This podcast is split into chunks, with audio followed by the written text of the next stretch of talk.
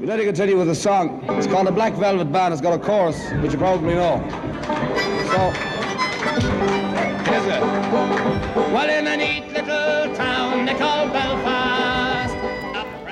Bienvenidos al ciclo Abogados Argentinos por el Mundo, una producción de la revista Abogados In-House. Vamos a conocer historias personales y experiencias profesionales de personas que se animaron a cumplir un sueño. Vamos a conocer sus desafíos, sus temores, esfuerzos y las barreras que debieron sortear para alcanzar dicho sueño. Hola a todos, gracias por compartir este nuevo ciclo de Abogados Argentinos por el Mundo. Soy Augusto Bantienen, director académico de la plataforma de contenidos Masterlo Global. Hoy vamos a conversar con Alejandro Llosa, abogado argentino que reside en Dublin, Irlanda, y el motivo por el cual queremos conversar con Alejandro es porque nos parece como un destino exótico para abogados. Estamos más acostumbrados a un New York, a un Washington, estamos acostumbrados quizás más a un Londres, a un París, pero la verdad que Dublin nos llamó la atención. Así que aprovecho para saludarte, Alejandro, ¿cómo estás? Hola Augusto, bueno, encantado y, y nada, un placer poder estar acá compartiendo esta charla con vos. Excelente. Los agradecidos somos nosotros, Alejandro, por prestarnos un poquito de tu tiempo para compartir estos 20 minutos conversando contigo. Em, por lo que veo, trabajaste en O'Farrell, también trabajaste en la firma Richards Cardinal, que son dos estudios muy importantes de Buenos Aires. Em, de ahí pasaste ya al mundo corporativo trabajando para Accenture y hoy estás precisamente, ¿no es cierto?, en, Dublin trabajando para Accenture como Senior Manager Council. ¿cómo, contanos un poquito así, danos una pincelada de cómo fue este pase a, Inglaterra, al Reino Unido, a Irlanda. A ver, contanos un poquito.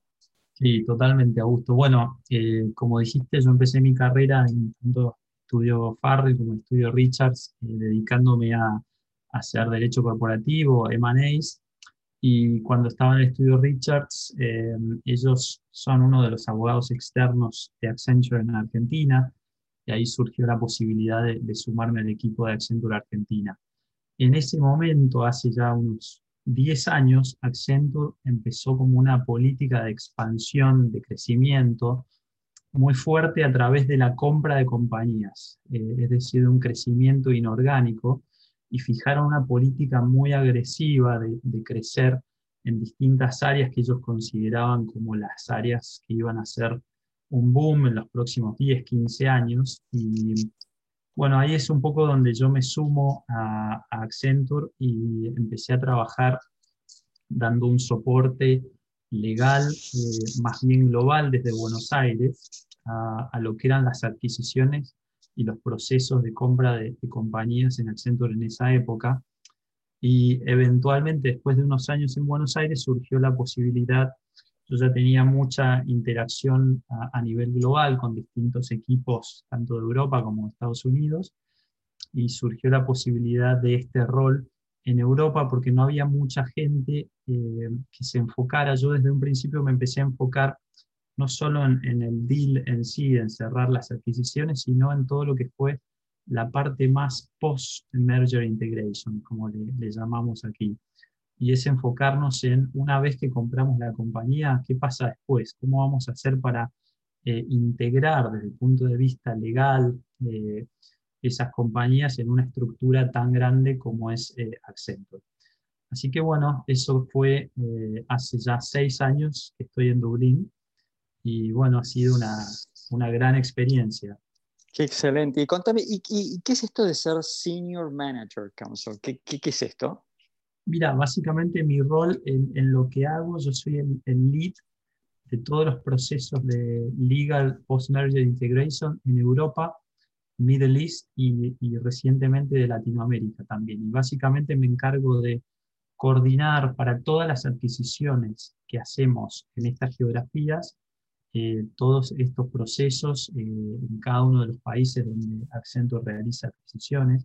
Para que te des una idea, Accenture está realizando un promedio de 40 compras de compañías por año, eh, con lo cual esto ha sido un foco muy importante del negocio en los últimos años, invirtiendo gran cantidad de, de su budget anual en, en compras de compañías. ¿Y cuál es el perfil de las compañías que están adquiriendo? Porque la verdad que comprar 40 compañías por año es un número muy importante. Te está dando un promedio de casi tres empresas por mes. Sí, y a veces más. ¿eh? El año pasado fue el año récord de Accenture, donde se compraron casi 50 compañías.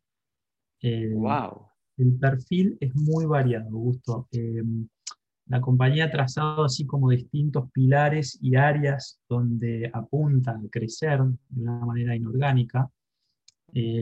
por, por, una cuestión de tiempo, la compañía, cuando vos compras una compañía, eh, ganas mucho tiempo en cuanto a desarrollar algo de la compañía misma. Entonces, em, las áreas, te diría que hay, hay tres grandes rubros. Eh, en los últimos años, Accenture fue muy fuerte en lo que es tecnología, eh, inteligencia artificial, robótica, algo que, se está denominando la nueva revolución industrial que tiene que ver con la digitalización de los procesos industriales y cómo transformar grandes fábricas con el uso de tecnología. Eh, eso es algo, un servicio en el que Accenture se ha metido muy fuerte. El otro gran rubro es la publicidad y el marketing digital. Eh, Accenture ha comprado grandes eh, compañías creativas en todo el mundo y es hoy, te diría, una de las principales agencias de publicidad del mundo, así como mucha gente no tiene idea que Accenture está metida en, esta, en este área. Es muy cierto, es muy cierto lo que decís, porque si mal no recuerdo, eh, Accenture compró una, hace dos, tres años, le compró una compañía de publicidad eh, a un conocido mío en España. Así que sí, es verdad lo que decís. Shackleton es una, una, una agencia creativa en España eh, muy, muy importante. Y el último área que te, que ya es algo más, mucho más reciente, es en todo lo que tiene que ver con sustentabilidad. Y, hay un foco muy grande, eh, y lo vamos a tener en los próximos años, donde las compañías cada vez van a tener que ser más sustentables. Y, y en este área se ve gran crecimiento, todo lo que es consultorías, sustentabilidad, cálculos de tu huella de carbono, emisiones de, de carbono, eh, certificaciones en este área, así que es algo a lo que, a lo que estamos apuntando y las últimas adquisiciones en las que estoy ahora trabajando eh, tienen que ver con, con este segmento. Así que estás focalizado claramente en tu área de especialidad que es M&A y imagino que estarás interactuando con equipos multidisciplinarios y con, digamos, eh, personajes de todos lados, de todos los lugares del mundo, con diferentes culturas. Contanos un poquito, digamos, tu equipo, cómo está conformado. ¿Está conformado solo por irlandeses o tenés ahí este, indios, árabes, eh, latinos, irlandeses? ¿Cómo es eso? A ver, esa, esa pincelada. la verdad es que nada, es muy divertido el trabajo en ese sentido, por lo que decís, porque he tenido la oportunidad y tengo de trabajar con gente de todos lados, así que los equipos son muy diversos. Acá específicamente en Irlanda, eh, justamente cuando yo vine a Irlanda hace seis años, fui el primer abogado no irlandés en sumarse al equipo de legales local, con lo cual fue así como, viste, eh, me preguntaban ¿qué, qué venís a hacer acá, cuál va a ser tu rol. Eh, ahora, después de unos años, eh, ha crecido muchísimo acá en Irlanda. Y te cuento brevemente, entre, entre paréntesis, que Dublín se ha convertido en un foco muy importante en Europa, donde está la sede de las principales compañías tecnológicas a nivel europeo. Los headquarters están acá en Dublín, por un tema más que nada impositivo, obviamente, pero eso ha llevado a que se han instalado gran cantidad de compañías y hay una especie de ecosistema de compañías de tecnología acá en Dublín, con lo cual eh, tiene sentido eso que se están empezando a armar equipos desde acá. Así que bueno, mi equipo es eh, con algunos irlandeses acá en Dublín, pero en general lo que hacemos es eh, trabajar con equipos de acuerdo al lugar donde hacemos las adquisiciones. Entonces, ¿Y, tu equipo, ¿Y tu equipo está integrado por cuánta gente? Mira, ahora en Dublín tenemos un equipo de 40 personas. ¿Y, vos, ¿Y vos estás liderando ese equipo de 40 personas? estoy liderando una parte de ese equipo y después hay otra parte que la vamos armando de acuerdo a las necesidades que tenemos según las adquisiciones. Por ejemplo, vamos a adquirir ahora una compañía en Francia, entonces armamos un equipo que va a trabajar especialmente en esa adquisición, donde siempre hay una pata local, eh, por supuesto, y eh, personas que trabajan ya más a nivel global de distintos países en distintos roles. Ahora, yo en la introducción a esta charla mm, mencionaba como que Dublín eh, era un destino exótico para un abogado argentino. Eh, ¿Mi apreciación es equivocada o estoy más o menos en lo cierto?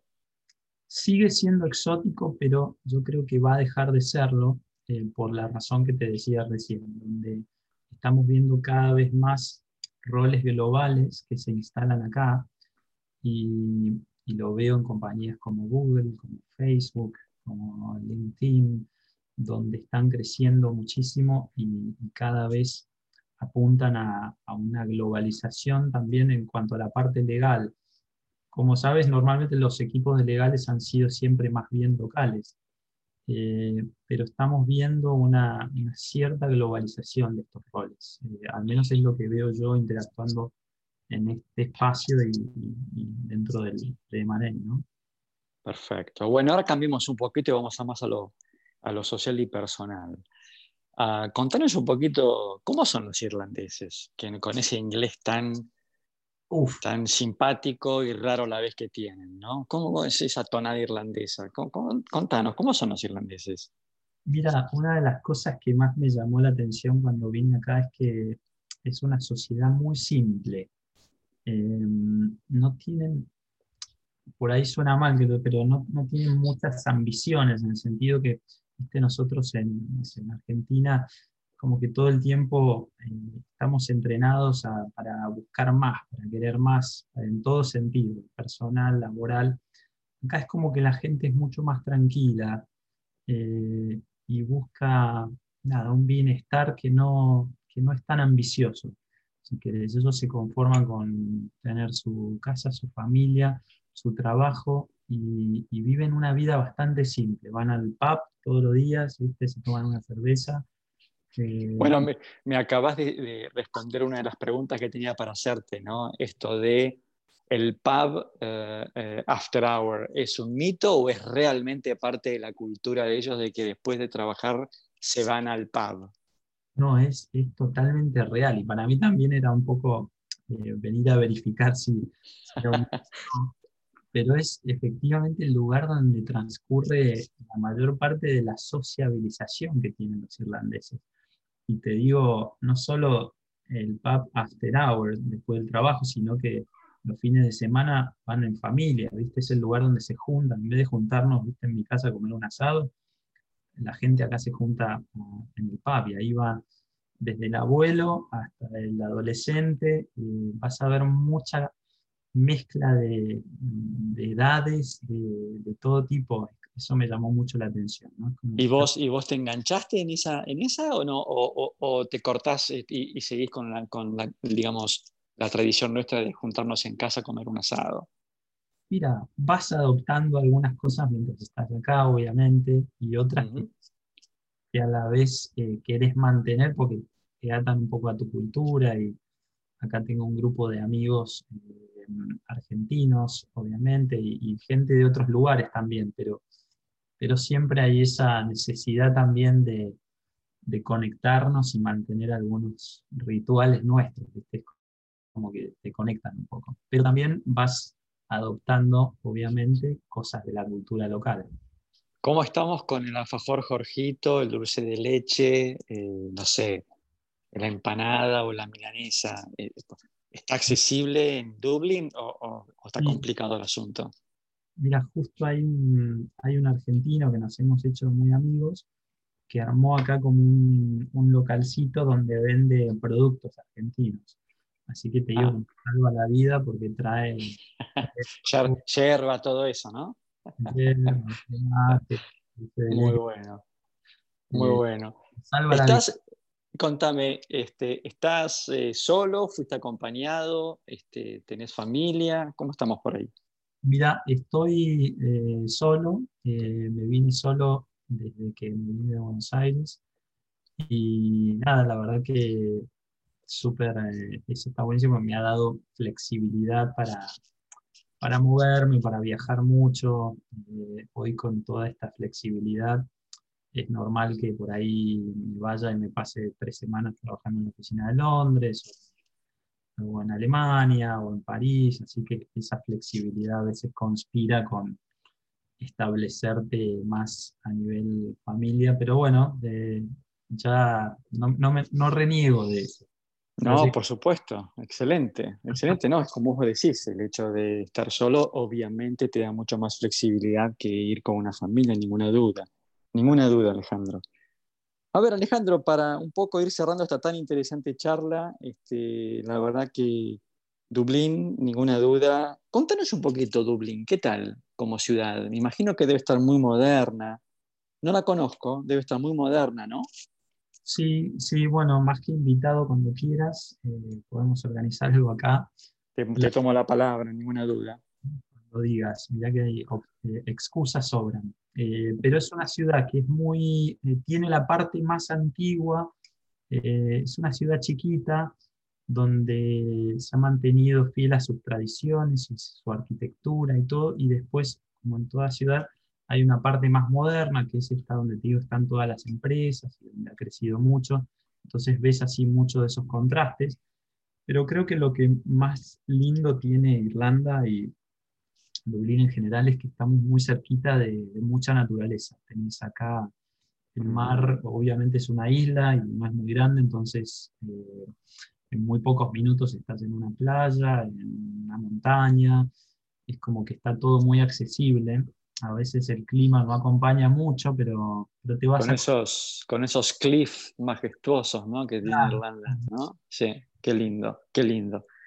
Eh, Alejandro, a ver, Vos sabés que nuestra audiencia son muchos abogados jóvenes que de pronto quieren hacer este, este paso del expatriado y hacer la experiencia en el exterior.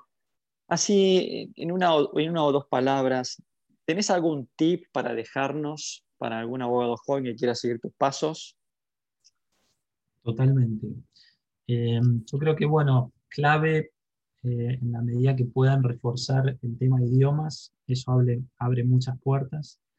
Eh, ya lo sabemos, pero la verdad que insisto en ese punto, no solo el inglés como número uno y manejarlo muy bien, pero cualquier otro idioma suma muchísimo en estos roles así más globales.